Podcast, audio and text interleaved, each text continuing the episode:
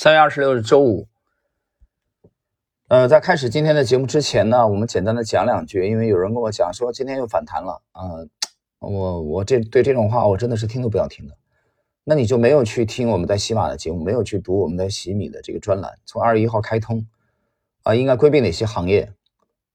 啊，应该去重点的去跟踪啊，去考虑哪些行业哪些标的，喜米当中非常清楚，直到我们前两天啊，干净彻底的。漂亮的空仓休息，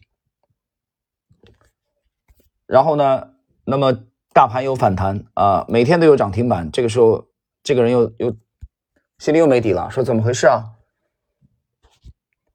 呃，给你几句诗吧。但是这个诗啊，是中国的古诗被篡改了。我们来听一下：我冲，君未冲，冲锋的冲；君冲，我已跑，逃跑的跑。我恨。君冲迟啊，你冲锋，我觉得你冲的有点迟了。君恨我跑早啊，你挺恨的，恨什么呢？恨我们跑的比你早。这事儿狭义的话，你可以理解为是针对股市的啊，但是广义的话，我可以明确的告诉你，不只是股市。你就说现在这两天在忙什么？这两天我在忙的这个准备出行的事情，嗯。回北方扫墓，还有呢，就是把家里的一些啊用不着的一些书啊清理一下啊，就把就把它该卖的卖。我觉得卖书是一件很很有意思的事情啊。以前卖书也经常卖书，每年都卖，都是卖这个废品。但现在有这种网站以后，我觉得哎很有意思，回他们回购的价格还挺高，我觉得这事儿还挺快乐。你不需要的书，最近一年我买了很多书，每周都不停的在收快递。可以说集中的在在买在采购，呃，原因呢也也没法说啊。但是这样的话，书书柜书橱都已经堆不下了，你必须得清理。那么相对来说不太用的书就把它清理掉。呃，刚才那首诗只有四句，嗯，去好好揣摩一下吧。好了，看今天的内容啊，我们继续在李璐在二零一九年十月十九日北大光华管理学院的演讲现场的这个问答录啊。今天应该是第三个问题啊，问怎么确定自己对于研究的公司懂还是不懂？自己觉得懂和事实上真的懂有没有一个客观判断的原则标准？李璐回答：因为我们做的是预测，所以懂和不懂其实就看你预测的对不对。但是对不对这个谜底不是马上揭开的，都要很多年以后才揭开。如果你是对知识诚实的人，你会。一直坚持去揭晓这个谜底，所以你自然会知道你是真懂还是不懂。我对自己员公司员工的标准是：如果你对一个公司的研究达到懂的状态，你要能看得出十年以后它最坏的情况是怎么样，最好的情况常常会自然发生。所以你要明白它十年之后最坏到怎样的情况。如果我做不到这一点，我就不太能说自己懂这个公司。但是我的预测结果发生的概率要很高。在非常高的概率下，我是正确的，而且我还要跟他十年啊去看一看我的预测对不对。这段话我觉得很经典啊，很有代表性。李璐讲的是研究一个公司啊，但是我读到这里，我觉得特别有感慨。他这个大家听到了啊，他上来就说这个谜底不是马上揭开的，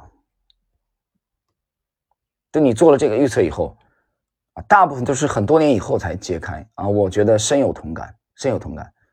我觉得研究一个公司是这样的啊，研究一个啊一个架构、一个组织也是这样的。那么一笔战略性的投资也是这样的，无论是多还是空，不是说答案明天就能揭晓的。还有在这个过程中，在配置的这个过程中，在持仓的这个过程中，它会有反复的。百分之五可能有些人还扛得住，可能百分之十的回撤，有些人马上就投降，就没有信仰了。那么，如果两次在持有的过程中，两次、三次以上的百分之十的回撤，那就彻底投降了，高举双手。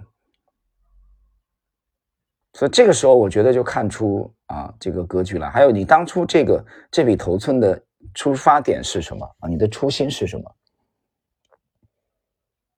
它里边刚才讲，你要明白，它十年以后最坏会到什么情况。我这几年跟跟我非常亲近的几位朋友交流的时候，我经常讲一句话：你要么就别做，你要做，你把它做到极致。我讲这个话，把它做到极致的意思指的就是考虑到最坏的情况，你把最坏的情况都已经应对了，其他的情况都比这个好。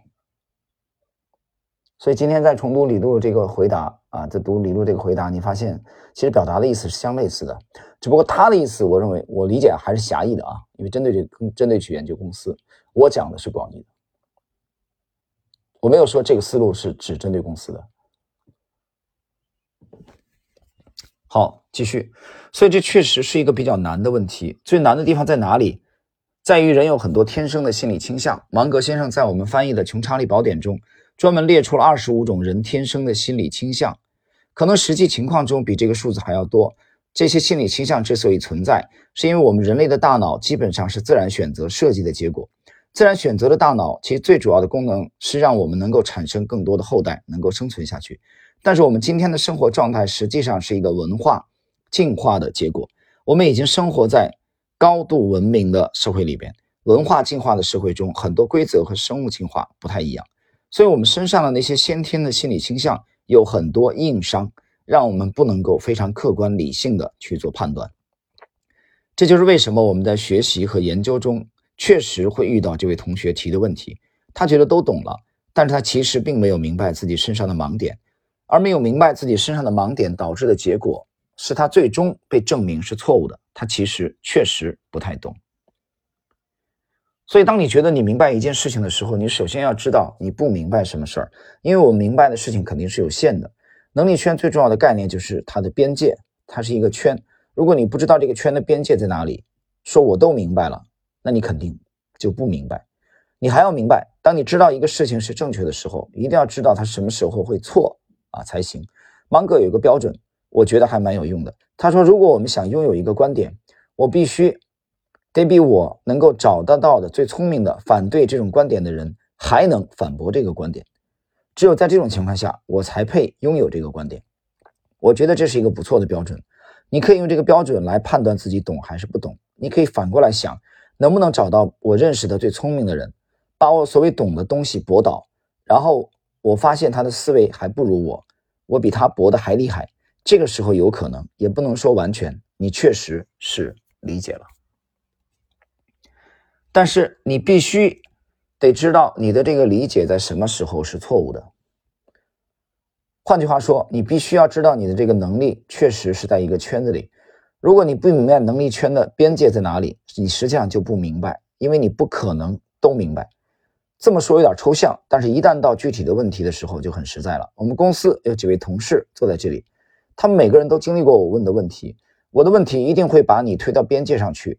你不被推到边界上，不可能真的理解，这就要靠知识的诚实，要不断去训练，一下子很难做到。大家如果不是用这种思维方式来生活，确实不太容易做到真懂。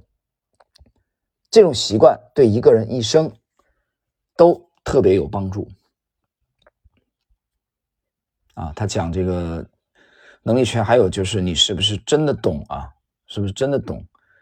因为你是不是真的明白一件事情？还有讲盲点的这个这个重要性啊！谈到这里，我觉得深有感触。我想起来了，前不久啊，我看了一部电视剧啊，在呃看看了一部电视剧，嗯，觉得拍的挺好，应该是德国的。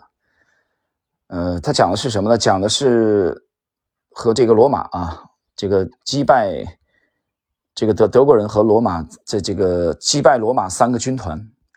这个这个电视剧大家可以去网上搜一下，我觉得拍的还不错的啊，有翻译成蛮族的啊，也有翻译成叫野蛮人的，大概是六集嘛。呃，大概的故事讲的就是罗马的这个这个三个精锐的军团啊，在在在被这个德德国人啊，就是蛮族抵押在他那的人质，这个人这个主人公阿里被罗马这个军团的啊罗马的这个这个指挥官给收养了。培养他，让他来做这个蛮族，就是啊，他们的这个部落，让他们来效忠罗马，效忠罗马帝国。但就是一个阿里，这个反戈一击啊，把他的养父的军团诱入了这个条顿森林，然后被这个蛮族啊伏击，彻底的歼灭啊，非常漂亮的一场仗。我想讲这个事情，就是我我今天又在重读李路这个回答，讲盲点啊，我觉得思维的盲点误区啊，这场战役啊，三个军团被痛歼啊，全歼太惨了。第一责任人是谁？不是阿里，是阿里的养父，是这个罗罗马军团的最高指挥官。他的思维出现了盲点，他认为他这个儿子虽然不是他的亲生啊，不是罗马人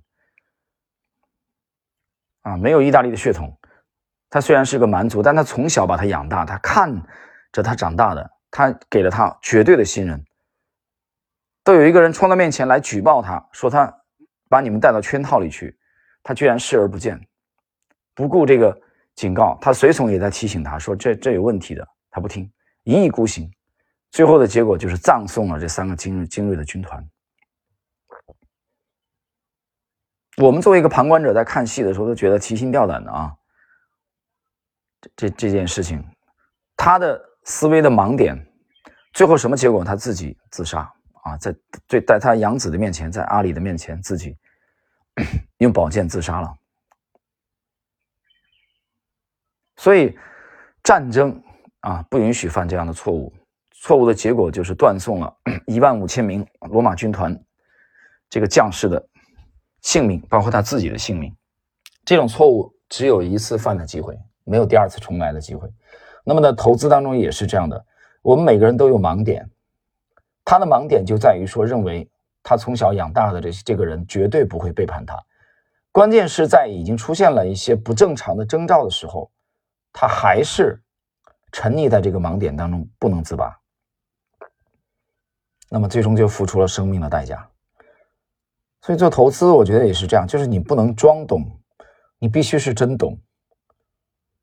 你要去战胜自己的这个思维盲点，那你就要不断的去学习智者，学习前人的经验啊。你包括现在最近的在我们身边发生的这些事情啊，就最近很火热的事情，对吧？有点脑子吧。动脑筋，好好想一想，到底是怎么回事？情好了，朋友们，我们今天的这个内容啊，就到这里，下一集继续。